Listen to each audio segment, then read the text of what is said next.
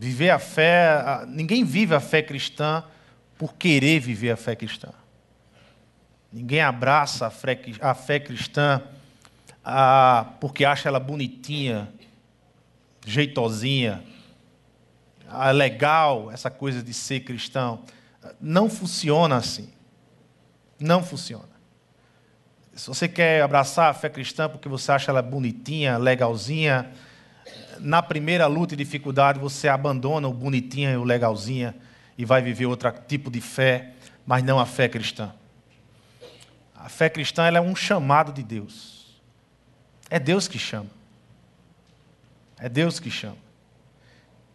E essa fé é para que eu e você a gente largue de toda possível confiança que você possa ter e que eu possa ter na minha força, na minha capacidade, na minha intelectualidade ou não, no meu dinheiro ou não, no meu trabalho ou não, mas que a gente largue toda a confiança que a gente possa ter em algo que o mundo produziu, ou que nós produzimos aqui, concernente à nossa salvação, e deposite toda essa confiança em Jesus Cristo. Jesus é a centralidade da nossa fé. A, o meu, a minha conta bancária não pode me salvar. A, a empresa que eu montei e ralei, e hoje ela é uma grande empresa, a, todo esse esforço é incapaz de me salvar. A, inter, a, minha intelectualidade que eu desenvolvi, que eu li, que eu continuo desenvolvendo, ela é incapaz de me salvar. Só existe uma pessoa que pode ser o salvador da vida de alguém. Jesus Cristo.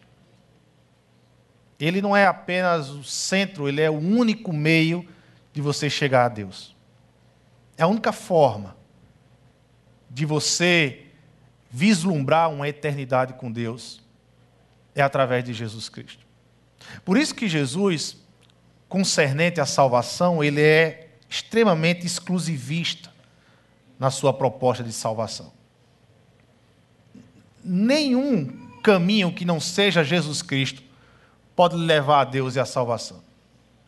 Jesus vai ser muito claro quando ele diz assim: Eu sou o caminho, a verdade e a vida, ninguém vem ao Pai a não ser por mim. Jesus como caminho, Jesus como verdade, ah, Jesus como vida. Ninguém vem ao Pai a não ser por mim. Ninguém chega ao Pai a não ser por mim. Portanto, a fé que nós carregamos, ela é uma fé concernente à salvação exclusiva que pertence apenas a Jesus Cristo. Se você ainda confia a sua salvação em alguma outra coisa que não seja Jesus, não é fé cristã. Essa não é fé cristã. A fé cristã nos faz largar e dizer: olha, eu não tenho capacidade de me salvar, eu não tenho capacidade de ser ético a, a, o suficiente para me salvar, eu não tenho capacidade, eu, eu preciso de um Salvador, eu preciso de alguém além de mim, muito mais perfeito do que eu, muito mais poderoso do que eu. Eu preciso de alguém além de mim. Eu prefiro entregar a minha salvação a Jesus Cristo e confiar toda a minha salvação em Jesus Cristo. Isso é uma fé cristã. Mas, se fosse apenas compreender essa verdade e viver por ela, ainda assim, com toda dificuldade, porque nós vivemos num mundo plural, num mundo a, a relativista, onde a ideia de uma única verdade ela é meio que inconcebível, é tido como uma loucura, ou às vezes é chamado como um fanatismo. Ainda assim, ainda assim seria fácil viver, vamos dizer assim, entre aspas, essa, essa fé cristã, porque ah, ela, não, ela não causaria nenhum problema para a minha vida. Olha, eu, eu viria todo domingo aqui, eu adoraria o Senhor aqui, eu louvaria o Senhor aqui, eu iria para minha casa e lá na minha casa eu adoraria o Senhor lá e eu louvaria o Senhor lá, e eu, eu le, ia ler as Escrituras, porque eu vivo num país graças a Deus, a, a laico e, e, que me permite, então, ler as Escrituras e exercer a minha fé religiosa. E, e tudo isso é, é, seria algo fantástico. Talvez eu teria uma dificuldade ou outra com uma pessoa lá fora, mas eu poderia viver a minha fé cristã individual para mim. Apenas para mim. Não teria tanta dificuldade assim, seria simples. Mas a fé cristã, a fé que nós somos abraçados, a fé na qual Deus nos chamou para viver, ela tem um elemento que ela não me permite viver a fé cristã escondido, dentro dos clubinhos, em clubinhos, fechado, de domingo a domingo num culto, ou dentro de casa, sem que ninguém perceba lá fora que eu sou cristão. Não. A fé cristã que a qual eu e você, meu irmão, nós fomos chamados a vivenciar, ela tem um elemento que não permite que eu fuja do meu chamado. Em Mateus 28, 19, nós temos a grande comissão. E é a fé cristã, ela, ela tem esse chamado, não apenas para Deus, não apenas para adorar a Deus, não apenas para adorar Jesus, não apenas para reconhecer quem é Deus e quem é Jesus como Criador e Salvador e Redentor, mas a fé cristã ela tem um elemento de eu transmitir as boas notícias para o outro. A fé cristã, ela é vivenciar na terra quando eu transmito as boas notícias para o outro. Portanto, vão e façam discípulos de todas as nações, batizando-os em nome do Pai, do Filho e do Espírito Santo, ensinando-os a obedecer a tudo o que eu lhes ordenei, e eu estarei sempre com vocês até o fim dos tempos.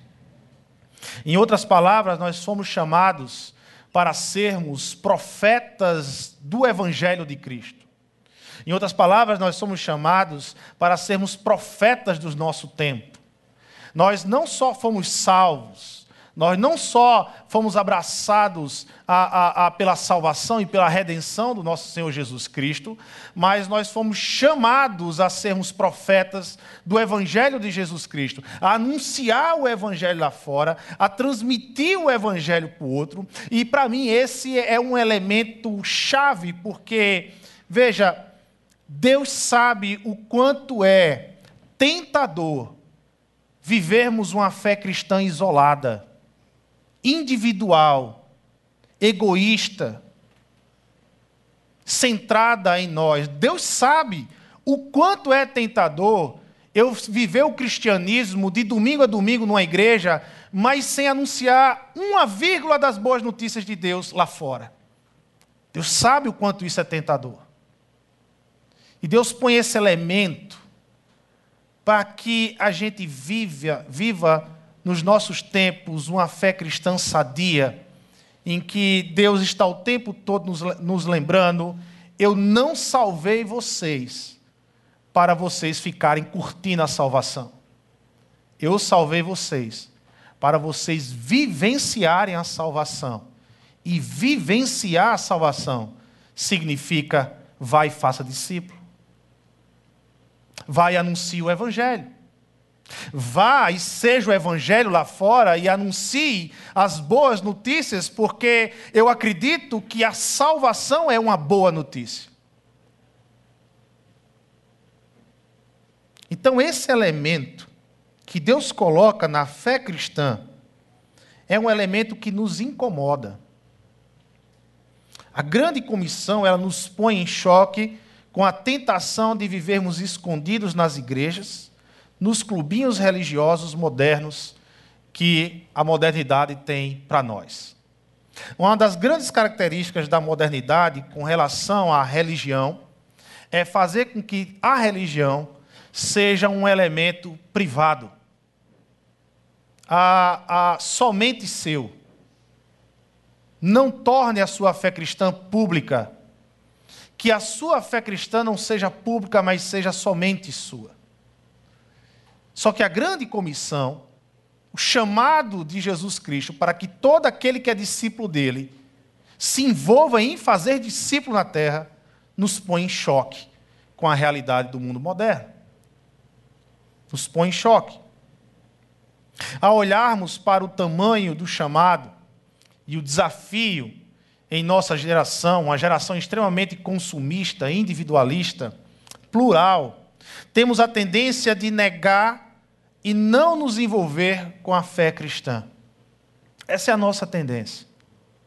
A nossa tendência é de vivermos de domingo a domingo numa igreja com ar condicionado, que tenha louvores fantásticos, que tenha mensagens poderosas, mas que não exija de mim que na segunda-feira eu tenha que ser o evangelho na rua e eu tenha que nas oportunidades que eu tiver e construir nas minhas relações anunciar as boas novas lá fora. Esse seria talvez para muitos o tipo de igreja ideal. A igreja que não me incomode, a igreja que permita eu de domingo a domingo estar sentado nas cadeiras, curtindo ela, usufruindo do que ela tem de bom e de melhor, mas não me incomode com essa história de ser discípulo lá fora e de anunciar o evangelho lá fora. Mas isso não é fé cristã, meu irmão. Temos essa tendência, então. É mais fácil viver escondido fingindo, mascarado, do que encarar a realidade de ser um discípulo de Jesus Cristo todos os dias, seja na escola, no trabalho, em casa com a família, nas relações com os vizinhos e com os amigos. Então, o que fazer diante dos desafios? O que fazer diante do medo? O que fazer? A, como responder esse chamado profético de ser discípulo de Jesus Cristo aqui na terra? Nas quartas-feiras, nós estamos tendo nosso discipular, e existem dois módulos. Um é a carta de Tiago, onde está se trabalhando uma ideia de uma fé prática e muito forte a carta de Tiago. Mas um outro módulo que é dado por mim, eu tenho dado o módulo de Jeremias, profeta Jeremias. E para mim tem sido a, o fechamento de um ano maravilhoso que Deus me deu e a alegria como um presente no final do ano, deu poder dar a Jeremias, de lecionar Jeremias. Tem sido um momento prazeroso e tem sido um momento também muito doloroso nas minhas reflexões, de tentar entrar no contexto de Jeremias e linkar Jeremias com os dias de hoje e como o livro de Jeremias parece com os desafios da igreja hoje. Como você tem uma, uma, uma ligação muito forte de Jeremias com os dias de hoje. Então eu convido a igreja a gente meditar um pouco do nosso chamado profético de sermos discípulos de Jesus Cristo e anunciarmos o evangelho lá fora, mas olhando para Jeremias e os desafios que aquele profeta teve também no seu chamado, o que não foi fácil para Jeremias. Então os irmãos podem abrir lá Jeremias, capítulo 1. Nós vamos ler do verso 6 ao verso 8 e depois nós vamos ler o verso 18.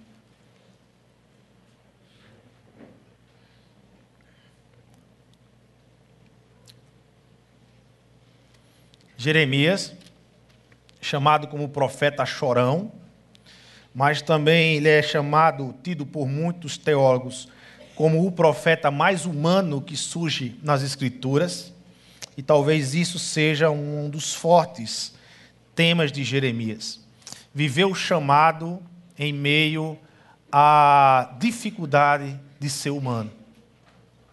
Desafio do chamado de Deus, mas ao mesmo tempo tendo que encarar que você é humano, que você é falho, que você é limitado. E Jeremias, ele tem muito disso.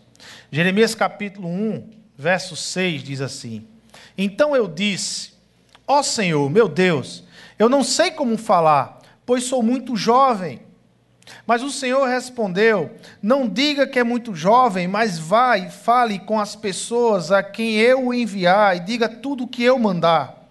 Não tenha medo de ninguém, pois eu estarei com você para protegê-lo. Sou eu, o Senhor, quem está falando. Verso 18.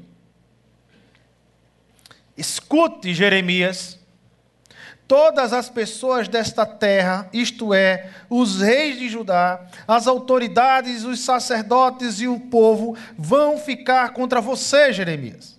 Mas hoje eu estou lhe dando forças para poder enfrentar essa gente. Você será como uma cidade cercada de muralhas, como um poste de ferro, como um muro de bronze. Eles não o derrotarão, pois eu estarei ao seu lado para protegê-lo. Eu, o Senhor, falei. Deus amado e eterno, nos conduza por esses versículos, Senhor, naquilo que o Senhor quer falar ao nosso coração essa manhã. Deus, que a gente possa ter a sensibilidade de quando percebermos que é o Senhor que está falando, acreditarmos na tua palavra, acreditarmos na tua verdade e nos enchermos de coragem, porque é o Senhor que tem nos enviado nessa terra. É o Senhor que tem nos chamado a ser discípulo nessa terra. E é o Senhor que nos dá coragem, poder, força para enfrentar todo o que é contrário ao nosso chamado. Que possamos descansar, como cantamos aqui, no Senhor, no Senhor que trabalha por nós, no Senhor, dono da missão. Que possamos descansar no Senhor. É em Teu nome, Jesus, que nós oramos e te agradecemos. Amém. Jeremias ele foi chamado muito novo. Por isso que ele vai dizer: Olha, eu sou muito jovem, Senhor. Jeremias viveu na terra de Anatote, uma terra de sacerdotes. O pai dele foi um sacerdote. E Jeremias nasceu naquela terra. E no final do período do reinado de Josias, que foi um rei que fez uma reforma política, uma reforma religiosa em Judá, ah, ah, mas no final do reinado de Josias, Deus levanta então Jeremias. Jeremias foi levantado numa época em que Judá, o reino do sul, onde tinha lá Jerusalém como capital, onde tinha um templo lá a, a, a, em Jerusalém, Jeremias foi levantado numa época de prosperidade. Um tempo que estava tudo bem em Judá. A, a, a, a cidade estava próspera, os plantios estavam prósperos, estava tudo bem, mas havia uma decadência moral, religiosa uma grande, uma grande a, a, ação de idolatria em Judá, a, uma injustiça social pesada sobre os pobres em Judá. Apesar de Judá estar prosperando, Deus levanta Jeremias e diz: Olha, vai lá em Judá. E diga aquele povo que se eles não voltarem o coração para mim, se eles não mudarem, se eles não se arrependerem, eu trarei do norte o meu julgamento e a minha justiça sobre aquele povo. Então imagine você ser profeta, ser levantado por Deus em uma época que está tudo bem com as pessoas, e você ter que dizer que não, isso é apenas aparência, isso é apenas aparente, não está nada bem com vocês. Deus está trazendo um julgamento sobre vocês. Se vocês não se arrependerem e voltarem ao Senhor, Deus está trazendo do norte um julgamento sobre vocês. As pessoas chamavam Jeremias de louco. As pessoas chamavam Jeremias de maluco. Porque do outro lado você tinha profetas que pregavam e que profetizavam a prosperidade. Profetas que enchiam o coração do rei. Profetas que diziam: vai tudo bem, olha, perceba como está tudo bem, Deus está abençoando, Deus está conosco. Mas em cada casa de Israel tinham seus Baals. Em cada casa de Israel tinha seus ídolos. Israel, e um, um, dos, do, dos ídolos de Israel, um dos Baals de Israel, era um ídolo em que eles sacrificavam crianças. Mas eles diziam que estavam tudo bem. Podemos sacrificar nossas crianças, ah, podemos adorar outros deuses. O importante é que no sábado todos nós estejamos, estejamos no templo, fazendo os nossos sacrifícios a Yahvé. Yahvé é o Deus dos deuses, é o maior de todos os deuses. E Deus está dizendo: não, eu sou o único Deus que existe em todo o universo. Não há nenhum outro Deus além de mim. Então Jeremias foi levantado mais ou menos em 627 a.C. E ele profetizou até 580 a.C. E nesse período Jeremias então foi chamado por Deus. Chamado por Deus. E um primeiro ponto que nos chama a atenção é de que Deus chama pessoas mesmo incapacitadas. Deus não chama aqueles que se sentem capacitados. Deus não chama aqueles que se sentem preparados. Deus chama aqueles que são que se sentem incapacitados. Deus chama aqueles que se sentem não preparados para se entregar totalmente a Deus, para se entregar totalmente ao chamado de Deus, para não confiar em nenhuma outra força, a não ser, Senhor, se não for o teu espírito, se não for o Senhor, eu não sou capaz de cumprir o teu chamado. Jeremias ele externa esse medo. Ah, soberano Senhor, eu não sei falar, pois ainda sou muito jovem. Ah, nós somos hábeis em alegar incapacidade para viver a plenitude de Deus. Nós somos hábeis para alegar incapacidade para viver a nossa fé cristã. Nós temos inúmeras desculpas, mas inúmeras desculpas. Algumas é, eu sou muito jovem, mas no outro extremo tem pessoas, eu já escutei, ah, eu já não tenho mais a idade, a, a minha idade passou, pastor. Eu, eu não tenho mais a idade para viver tudo isso. Eu já sou muito velho, passou, agora é a juventude. E desiste da caminhada da fé cristã, de representar o reino de Deus, de anunciar o evangelho. Ah, eu, eu sou apenas uma dona de casa. O que é que uma dona de casa pode fazer? Muita coisa nas mãos do Senhor, mas muita coisa nas mãos do Senhor não tenho conhecimento suficiente. Essa também é, é, é, uma, é uma clássica desculpa. Ah, mas eu não conheço, eu, eu não tenho teologia suficiente. Ah, Deus nunca chamou ninguém para distribuir teologia lá fora. Deus chamou o seu povo para distribuir o evangelho lá fora. O que você precisa dizer é sobre o evangelho, o que você precisa falar é sobre o evangelho, e o evangelho é muito simples de falar. É muito simples mesmo de falar. Não tem nenhum complexo de falar o Evangelho. Não tenho tempo, essa é outra clássica. Nós não temos tempo para sermos discípulos de Jesus. Ah, nós não temos tempo para exercer o serviço no reino de Deus. Ah, não tem tempo, não tem tempo. Ah, eu não tenho tempo. Mas nós estamos sempre preenchendo nosso tempo com alguma outra coisa que às vezes não tem nada a ver com o chamado de Deus para a minha vida e para a sua vida, meu irmão. Porque Deus me chamou para ser discípulo dele aqui na terra, como Deus te chamou para ser discípulo dele aqui na terra. E ser discípulo do Senhor significa conhecer o Evangelho, ser transformado pelo Evangelho e anunciar o Evangelho. Ser discípulo, chamado do Senhor. Falta-me autoconfiança. As desculpas elas são variáveis, mas todas elas, acreditem, no ouvido de Deus soam como desculpas. Nós até compreendemos, nós até entendemos as desculpas, mas para Deus não passa de desculpas. Deus ele sabe quem ele é. Deus sabe quem ele é. E Deus lhe chamou, meu irmão. Deus lhe chamou para ser discípulo dele aqui na terra.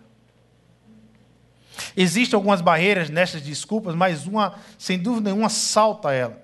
Parece que achamos que o chamado de Deus é para sermos super-homens e não humanos.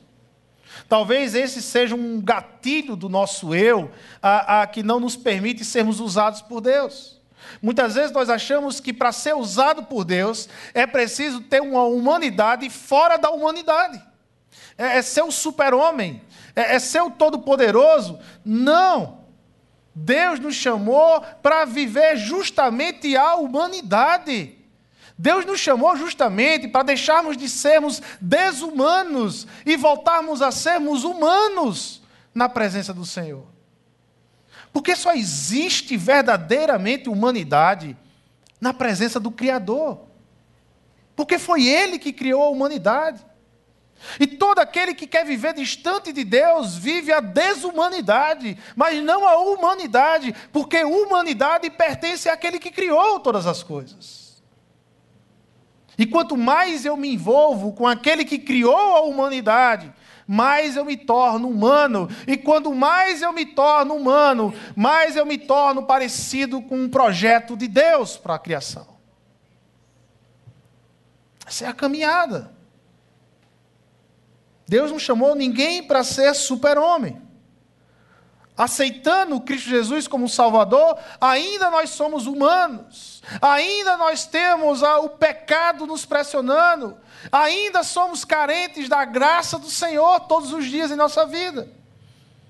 Certamente existem momentos maus em nossas vidas, certamente existem dias maus, dias que nós não conseguimos atingir nenhuma expectativa do Senhor. Por isso que Jesus, quando ele ora a oração do Pai Nosso, ele termina dizendo isso: livra-nos do mal, porque existe um dia mal na minha vida e na sua vida, irmãos.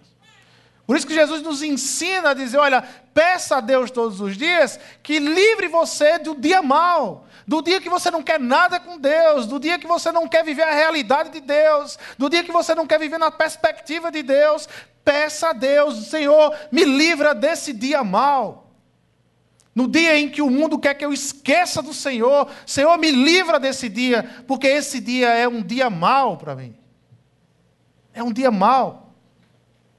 Somos seres apáticos muitas vezes, relapsos, apaixonados algumas vezes, impetuosos, às vezes corajosos na fé, mas muitas vezes covarde com a fé. É, é, isso é humano. É, é, é, é humano que é pressionado pelo pecado. Mas toda essa honestidade sobre nós, reconhecer que nós somos limitados, ah, ah, existe um perigo na honestidade desequilibrada. Eu chamo assim, uma honestidade desequilibrada.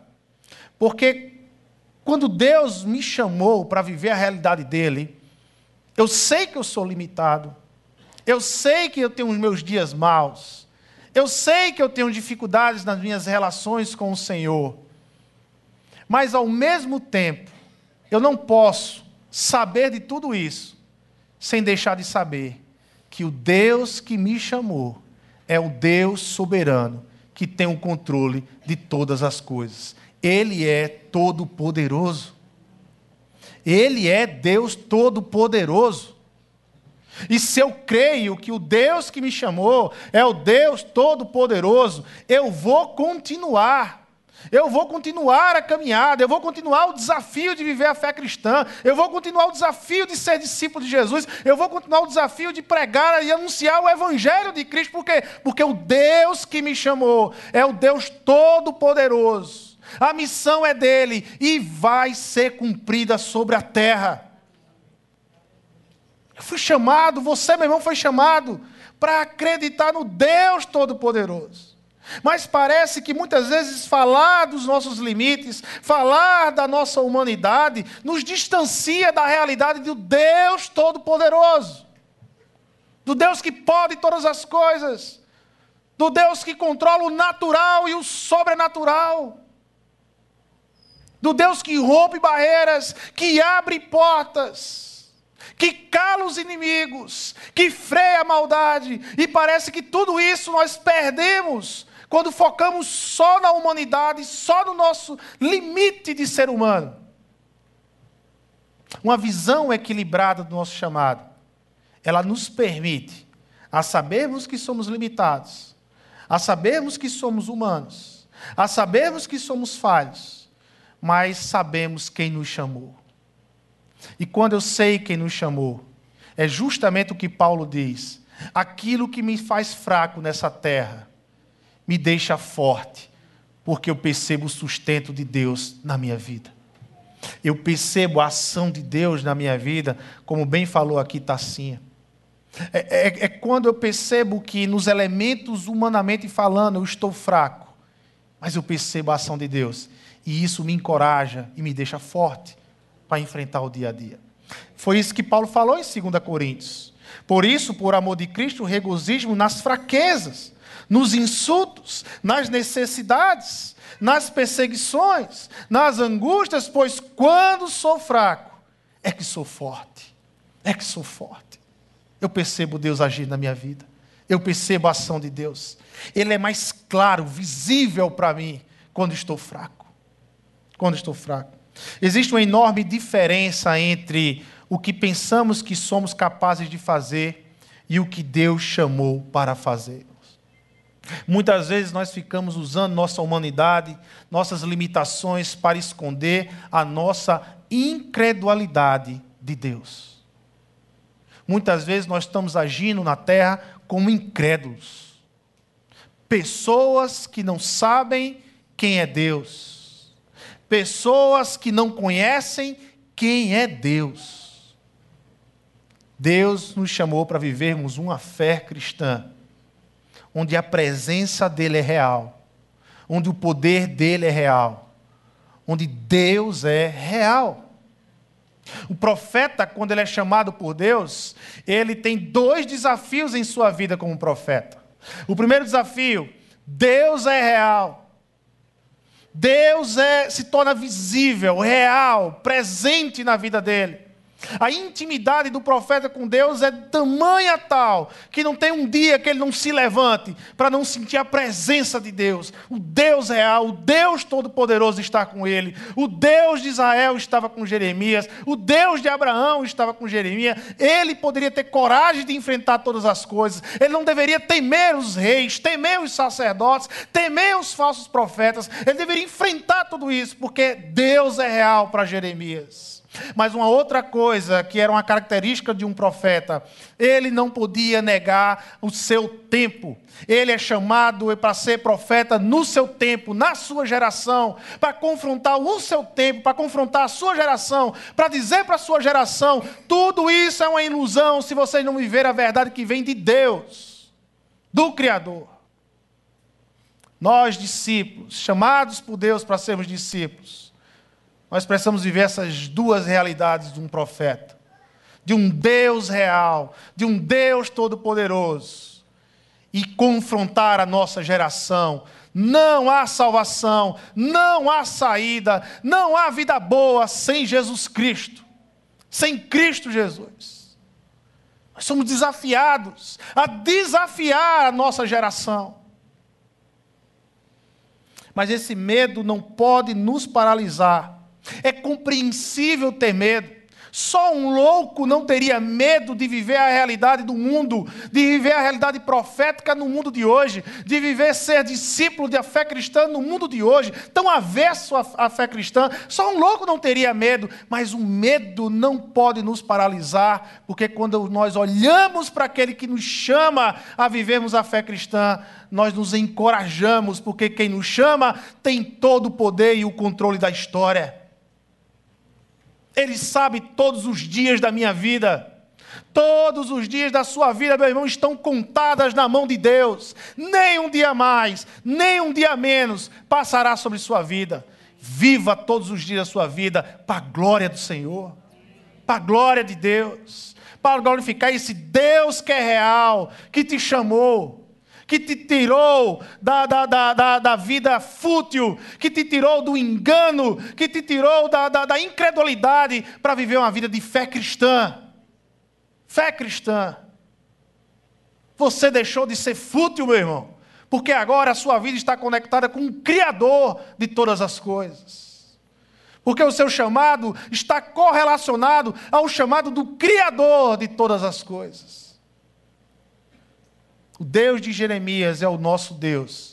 O Deus de Jeremias é o mesmo que diz para Jeremias e diz para mim e para você quando nós estamos com medo de viver uma fé cristã lá fora. E ele diz assim: O Senhor, isso é Jeremias dizendo, verso 9 e 10: O Senhor estendeu a mão, tocou a minha boca e disse-me: Agora põe em sua boca as minhas palavras. Veja, eu hoje dou a você autoridade sobre as nações e reinos para arrancar, despedaçar, arruinar e destruir, para edificar e para plantar. Esses três pares de verbos, arrancar, despedaçar, arruinar e destruir, edificar e plantar, trouxe ao coração de Jeremias a coragem. Encorajou Jeremias. Jeremias diversas vezes teve no seu coração tomado por uma intensa agonia, mas nunca se desviou desse chamado de Deus. no caminhar da fé, Deus arranca nossos medos. Ele vai arrancando os nossos medos um por um, à medida que nós vamos enfrentando na coragem de uma fé cristã que me apresenta um Deus visível, um Deus presente na minha vida. E Deus vai arrancando cada medo que se que apresenta na minha caminhada, destrói a nossa, a nossa incredulidade, essa fé cristã que é vivenciada dia a dia, ela, destrói, ela vai destruindo a nossa incredulidade e ela edifica, ela planta um novo coração, um coração corajoso, um coração temente, um coração grato a Deus. São verbos que nos transformam que nos mudam, que nos moldam como um oleiro moldando e formando um barro. Oito versículos depois, nós nos deparamos com uma outra perspectiva sobre Jeremias. Verso 18 e 19 de Jeremias, oito versículos depois. A palavra de Deus diz sobre Jeremias: E hoje eu faço de você uma cidade fortificada, uma coluna de ferro e um muro de bronze, contra toda a terra, contra os reis de Judá, seus oficiais, seus sacerdotes e o povo da terra. Eles lutarão contra você, Jeremias, mas não o vencerão, pois eu estou com você e o protegerei, diz o Senhor. Quando eu leio Jeremias, e aí, um desafio de você ler o profeta Jeremias, você percebe esse Jeremias nas Escrituras.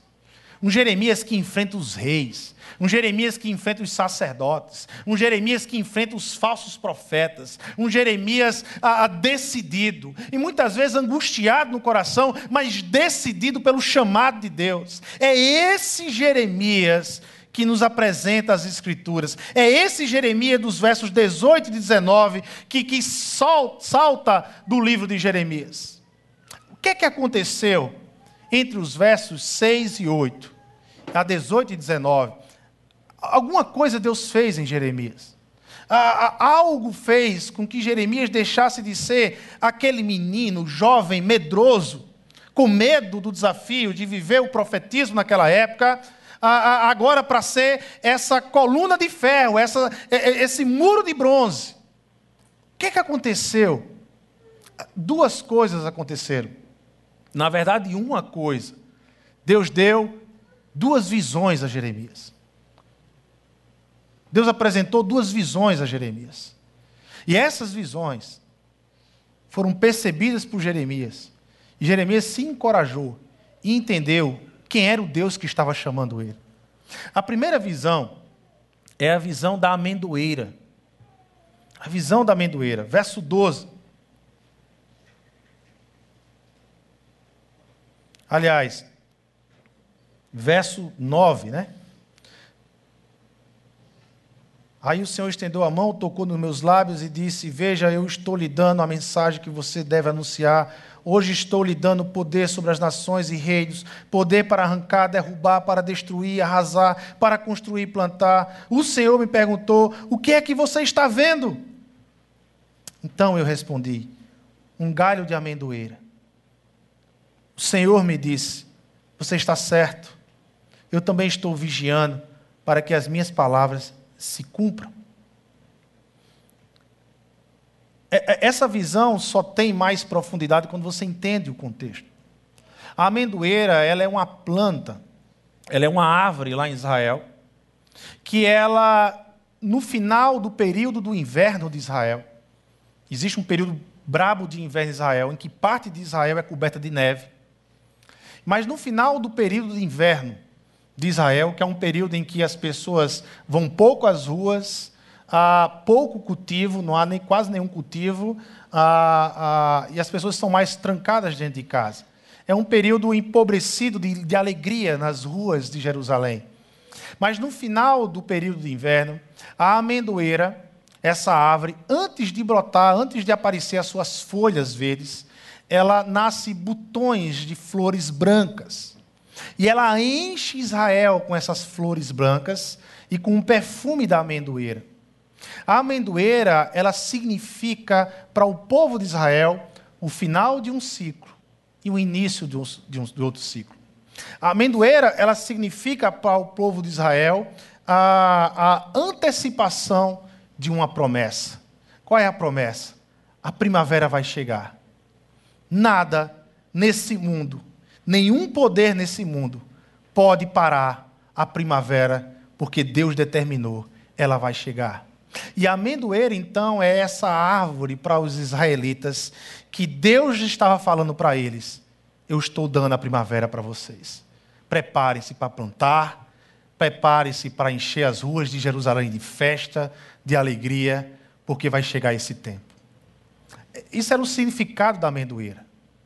Quando Deus ele pede para Jeremias, olhe para a amendoeira, o que você está vendo? E Jeremias diz: Olha, eu estou vendo uma amendoeira. E aí, logo em seguida, Deus diz assim: ah, Olha só como Deus diz: Você está certo. Verso 2, 12. Você está certo. Eu também estou vigiando para que as minhas palavras se cumpram. Aqui, Deus ele faz um trocadilho de palavras. A palavra amendoeira no hebraico é shaked. Mas a palavra vigiar no hebraico é shoked. Então Deus está dizendo para Jeremias: Jeremias, você está certo, você está vendo a Shaked. Mas entenda que sobre a minha palavra eu serei Shoked. Eu vigiarei, eu cumprirei, a minha palavra será cumprida, Jeremias. Confie nisso eu velo pela minha palavra. Não é você, como profeta, que vai fazer com que a minha palavra se cumpra na terra. Eu, o dono da palavra que lhe dei, farei com que a minha palavra se cumpra aqui na terra. Quer você queira participar ou não, quer você queira se envolver ou não, eu, o dono da palavra, farei com que ela se cumpra aqui na terra. Você entende agora? O que Deus estava dizendo para Jeremias é que, da mesma forma que a amendoeira diz para vocês que a primavera virá e ela virá, eu estou dizendo que a minha palavra se cumprirá e ela se cumprirá. E ela se cumprirá. Isso encorajou Jeremias. O método empregado por Deus aqui foi um método audiovisual para Jeremias. Uma imagem associada a um jogo de palavras para ativar a esperança de Jeremias. Todas as vezes, eu não sei se você tem esse método audiovisual, se você lembra, se alguma coisa lhe fala, se algum momento da sua caminhada na sua fé cristã, você guarda para você, sabe, há uma experiência que você teve com Deus muito forte. Mas todas as vezes que eu entro na casa de alguém e eu vejo uma, uma mesa de ferro, de pernas de ferro e de um tampo de mármore, eu me emociono. Meu coração se enche de alegria. Porque foi numa mesa de ferro, de um tampo de mármore, que numa tarde, quando eu estava desempregado e desesperado, lendo as Escrituras, Deus falou comigo. Deus falou comigo. Foi uma experiência única na minha vida.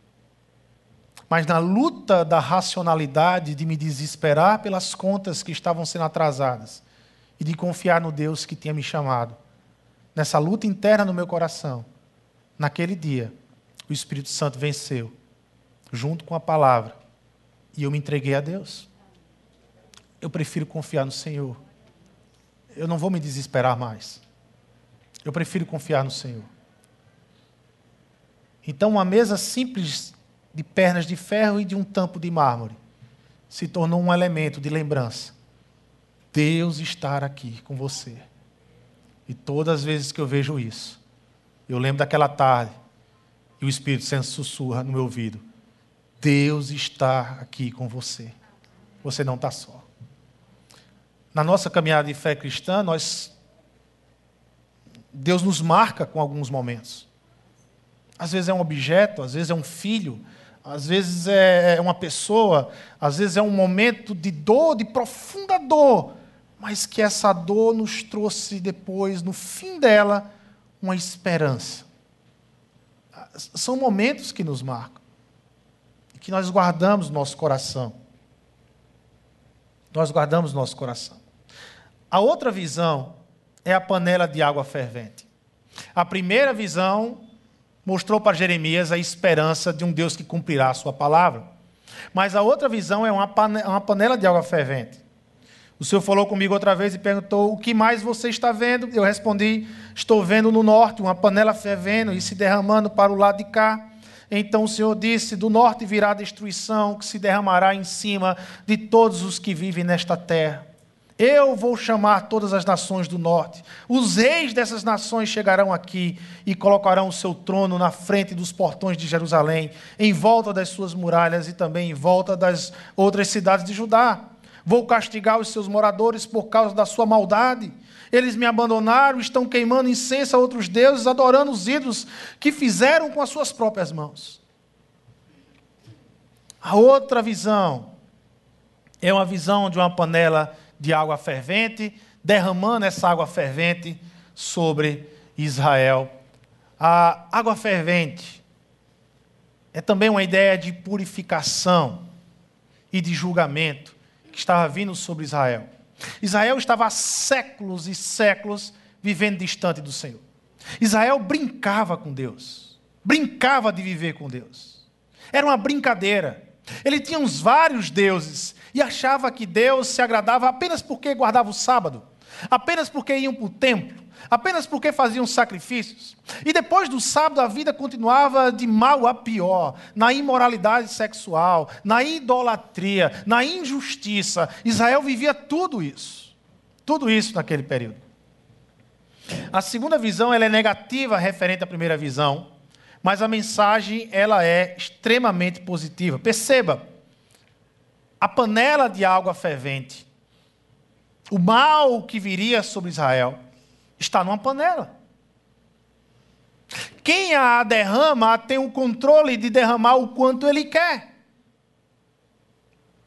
Apesar de que a visão ela é negativa em relação à primeira visão, a mensagem continua sendo positiva. O que Deus estava dizendo para Jeremias é: Jeremias, o mal vai chegar em Israel, os reinos do norte vai destruir Israel, essa panela está sendo derramada, mas Jeremias, lembre, sou eu que seguro a panela.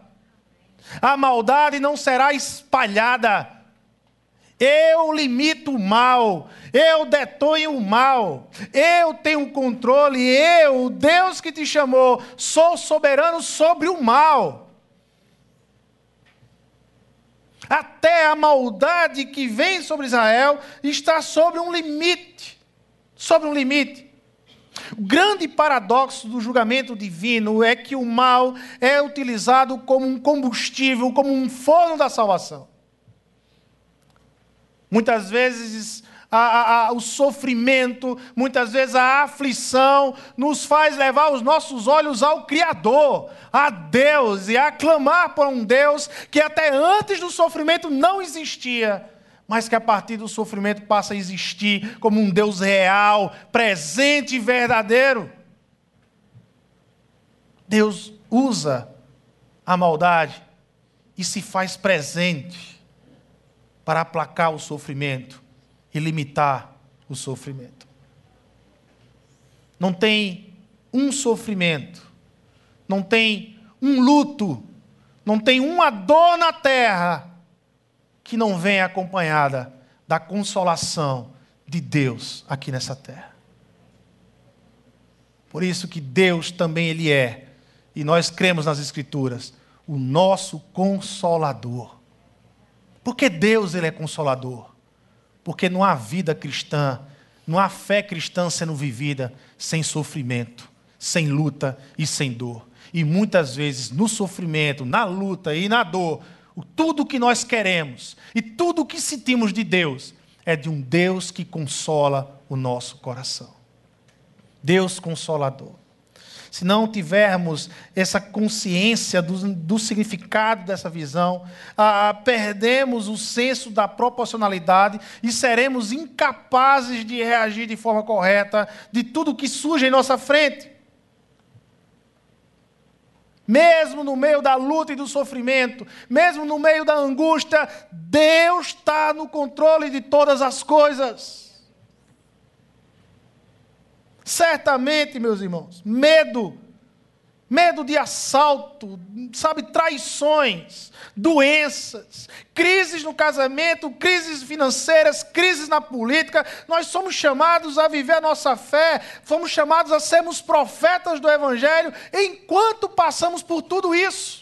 Enquanto eu passo por uma crise financeira, eu fui chamado a ser discípulo de Jesus, a vivenciar a minha fé. Enquanto eu passo por uma crise no casamento, muitas vezes pode ser por traição ou não, eu sou chamado a vivenciar a minha fé, a ser um discípulo de Jesus. Enquanto eu passo pelas crises que o mundo nos dá, eu fui chamado, eu e você nós somos chamados a vivenciar a nossa fé, a sermos discípulos de Jesus Cristo e a continuarmos a anunciar as boas novas.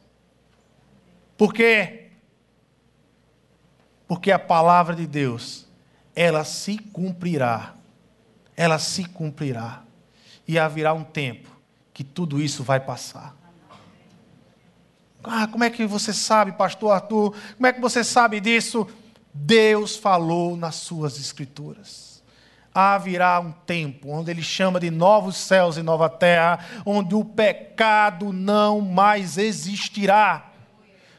Esse mundo vai viver um tempo sem a pressão do pecado, eternamente sem a pressão do pecado. Esse tempo chegará.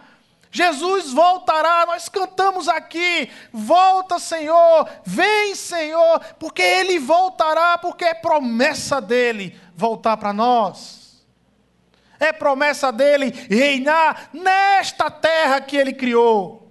Nesse lugar que tu pisa, Jesus vai reinar.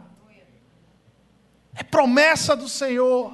E todos aqueles que são chamados para ser discípulos de Jesus, todos aqueles que foram chamados para ser profeta do Evangelho, têm que acreditar e anunciar isso lá fora. Fomos chamados para crer não fomos chamados para viver um tempo de incredulidade, mas agora um tempo de credulidade naquilo que Deus que chamou diz.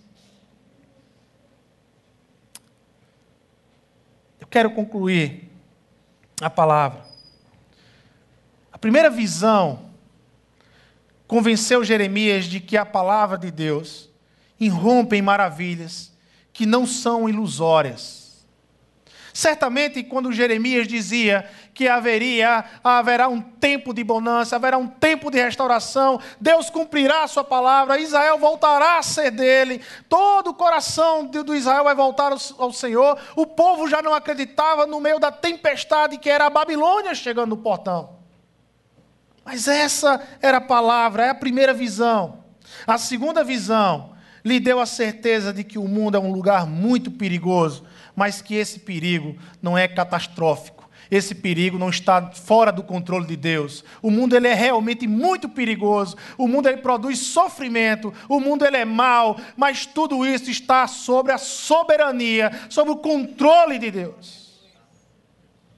Não é uma coisa descontrolada. Deus não perdeu a mão do mundo. O mundo ainda pertence ao Senhor.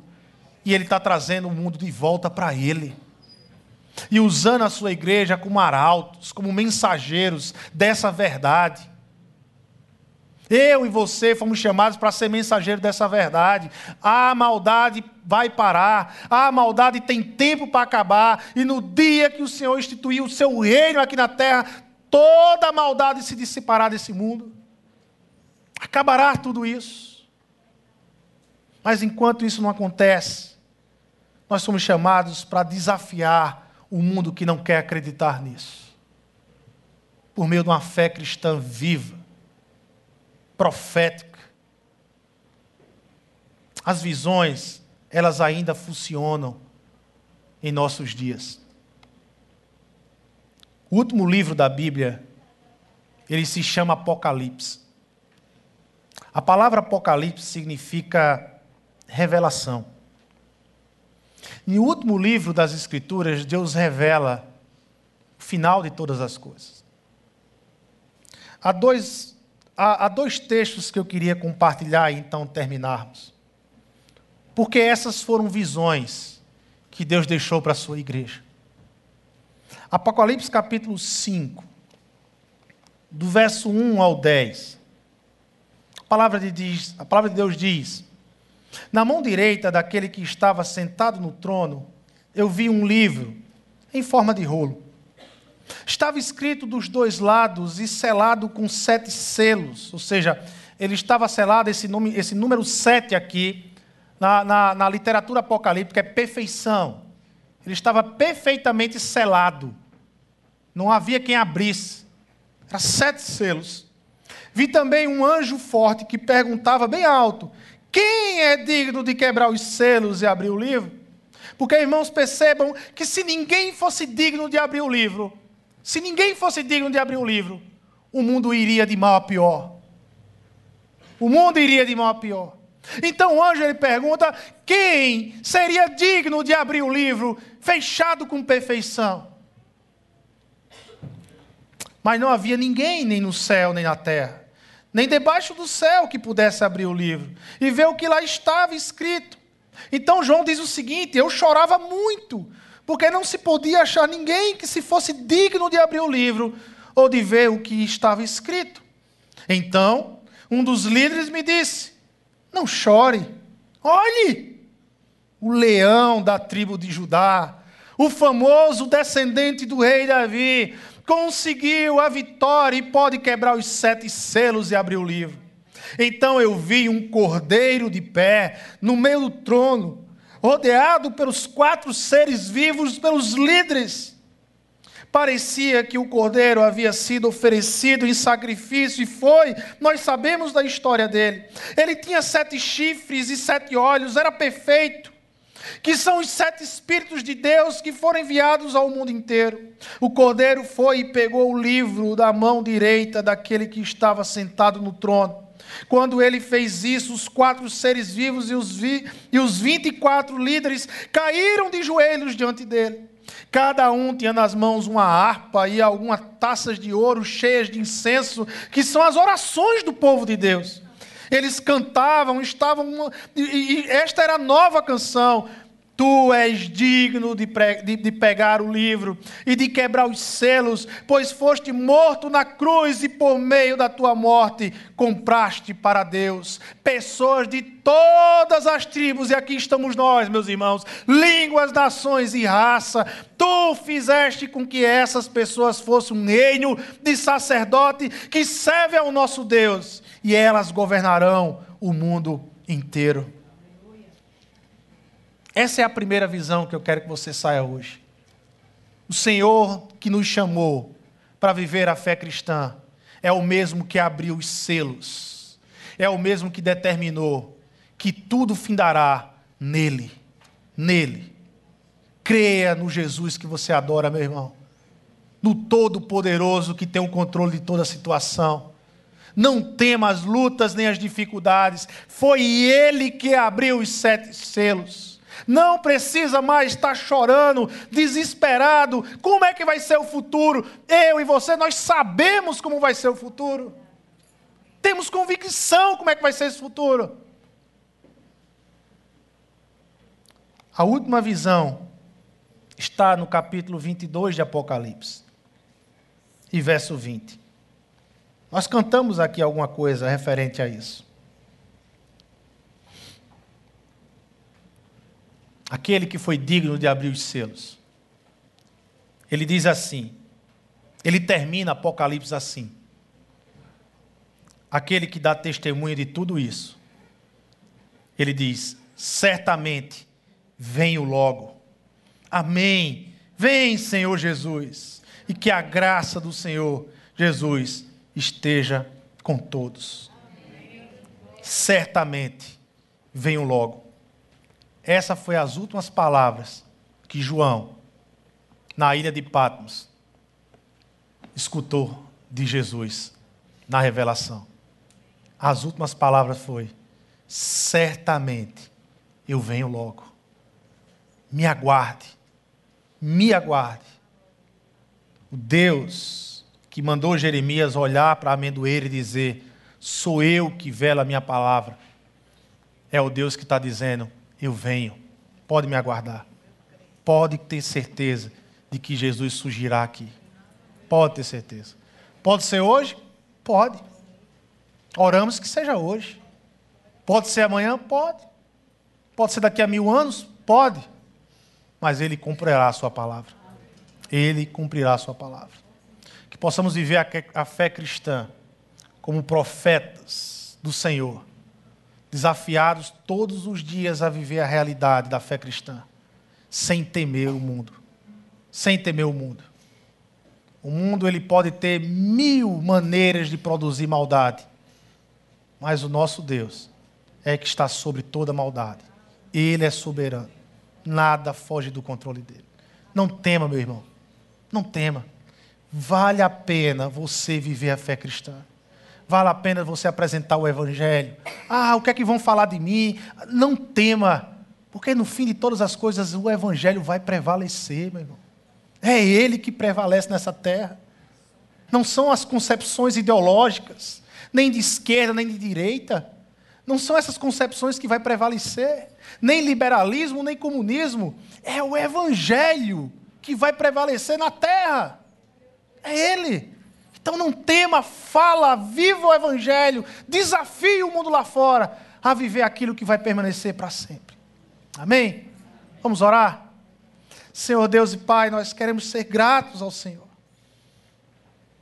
Porque Tu és o Deus que nos chamou. O Senhor nos tirou da, da inércia, da futilidade da vida. Pai amado, o Senhor nos tirou da ignorância, da incredulidade e nos pôs numa fé cristã ativa, de uma relação com um Deus vivo, presente e real onde todos os dias nós temos a oportunidade de viver essa intimidade com o Senhor. Independente das circunstâncias, das situações, essa intimidade é o nosso combustível, Senhor. Nossa alegria. Deus, mas o Senhor nos desafiou na fé cristã de vivermos o Evangelho e não apenas vivermos o Evangelho para nós mesmos, mas vivemos o Evangelho para o outro onde é o outro que vai ser abençoado com o evangelho que está em mim, onde é o outro que vai receber o evangelho que está em mim. Deus, que desafio!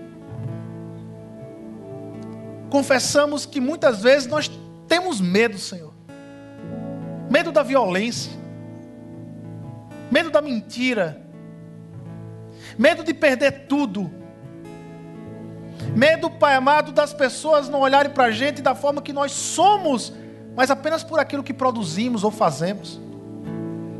Ah, nós temos medo, Senhor. O mundo nos produz muitas vezes isso aí. Mas, Senhor, nós somos gratos, porque a nossa fé cristã nos envolveu num Deus real, num Cristo que vive, que venceu a morte, que está vivo, presente, e que todas as vezes que nós nos relacionamos com o Senhor, todas as vezes que buscamos o Senhor em intimidade, nos encorajamos, porque nós olhamos para o mundo e vemos o mundo como algo que está sobre as suas mãos, tem todo o controle, todo o poder. Tu és o Deus soberano, Senhor. Deus soberano. Nada nessa terra, nenhum sofrimento, nenhuma dor passa dos teus olhos despercebidos, Senhor. Nós somos gratos a Ti, Pai. Nos envia esse mundo mal, para que a gente dê as boas notícias do Senhor a esse mundo mal, de que o Senhor já reina e decidiu começar o Teu reino em nossos corações. O Senhor decidiu começar o Teu reino nos corações daqueles que recebem o Teu Evangelho. Pois envia esses corações esses na qual o Senhor já reina, para promover a paz, a justiça e o amor sobre essa terra, que é tua, Senhor, e que um dia será plenamente do Senhor, porque o Senhor voltará, porque certamente o Senhor voltará. Nós somos gratos a Ti. É em Teu nome, Jesus, nos fortalece, que nós oramos que o amor de Deus Pai, que a graça do nosso Senhor Jesus Cristo, e que a comunhão e a consolação que vem no Teu Espírito Santo, Senhor, nos tome conta todos os dias de nossas vidas. Amém, amém e amém, irmãos. Vamos ficar de pé e adorar o Senhor.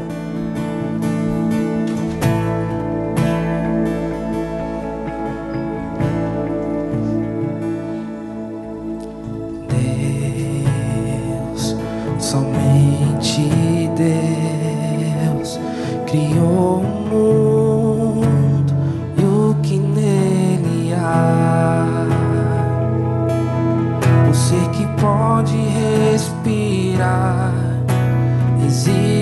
pra mostrar.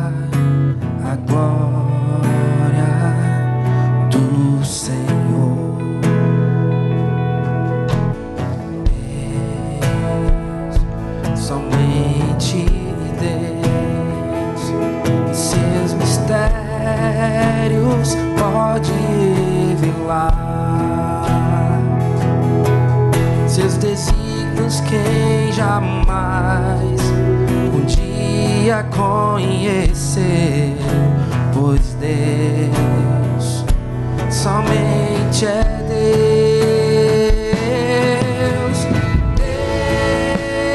Deus, somente Deus, domina o trono do universo.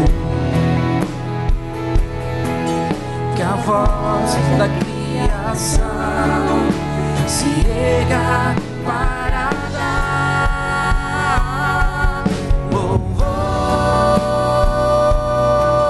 louvor somente a Deus.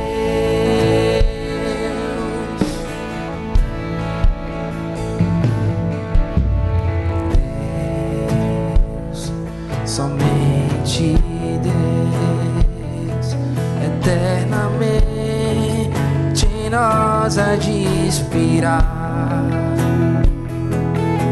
a alegria de adorar, desejo de exaltar a Deus somente.